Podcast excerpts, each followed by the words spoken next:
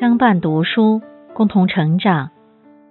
欢迎您收听《女人课堂金色年华》栏目，我是主播泉水叮咚。今天给大家带来的文章是：感情到最后拼的是人品。选自十点读书，作者明心君。至圣诸葛亮曾说过：“亲君子，远小人。”细水长流的感情，始终是以人品为基础的。人无贵贱之分，心却有质地之别。大学里有一句话：“人之事己，如见其肝肺然，则何益矣？”一个人的行为举止。处处体现着他的为人。心正之人，举止光明，处事妥帖；心术不正，则薄情寡义，还要东遮西掩。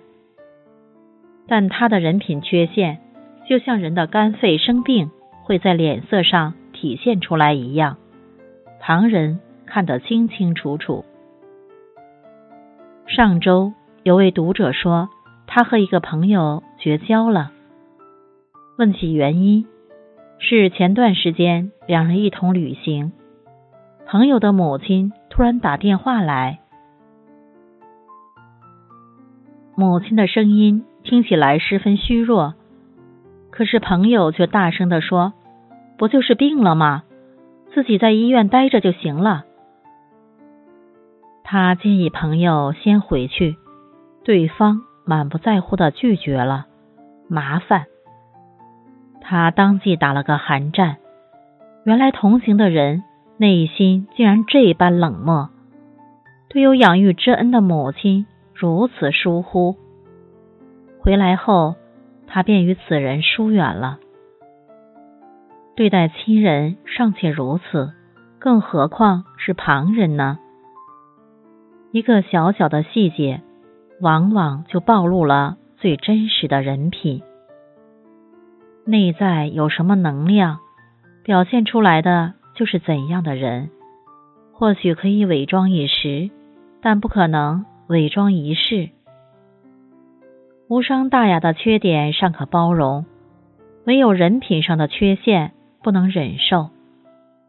看清了，则贤者思齐，小人疏离。邻居闹事无人问，富在深山有远亲。风光的时候，身边不缺阿谀奉承的人，用尽花言巧语以谋取利益。而真正的朋友，在你春风得意时，不会花言巧语，而是劝善归过；落难的时候，不会冷嘲热讽。而会伸出援手，同舟共济。晚清时期，有一名商人，白手起家，生意越做越大，成了当地有名的首富。一位朋友投资失败，需要大笔资金周转，上门请他收购自己的产业。商人没有趁机压低价格，反而给出了正常的市场价。手下感到十分困惑，为什么送上门的肥肉不吃，反而要吃亏？商人说：“你肯为别人打伞，别人才愿意给你打伞。谁没个落难的时候？既然交了朋友，能帮一点是一点吧。人间风雨后，经不起推敲的感情。”不必留恋，已经看清的人心，无需多言。因为朋友不在于多少，而在于是否同道。同道则交心，交心则情长。所谓意气相投，并不是强行一致，而是有着同样正直的人品，能欣赏对方的优点，也能包容彼此的不完美。凡事有商量，锦上添花易，雪中送炭难。谁真情，谁假意，到最后其实一目了然。有句很经典的话：认识一个人，始于颜值，陷于才华，合于性格，忠于人品。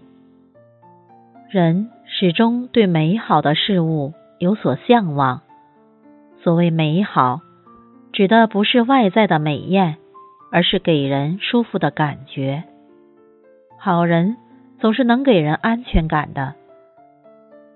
清朝初年，京城出现了一位才子，名叫顾贞观。奔波在各大贵族的官邸，显得十分不入流。大学士纳兰明珠听说了他的才名，将他接到府里为儿子纳兰性德授课。一开始，纳兰性德只是仰慕顾贞观的才华，两人诗词唱和，感情不深不浅，关系不远不近。当他听说顾贞观是为了解救朋友吴兆谦，才甘愿放下身段。百般设法营救的时候，大受感动，感此人一诺千金，有情有义，遂引为挚友。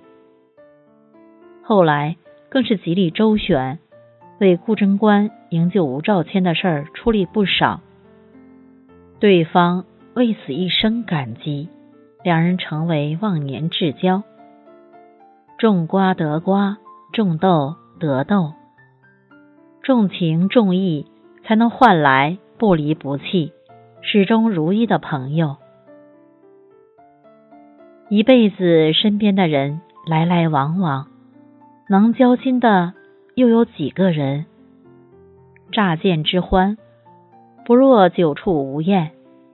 感情到最后，都是靠人品维持的。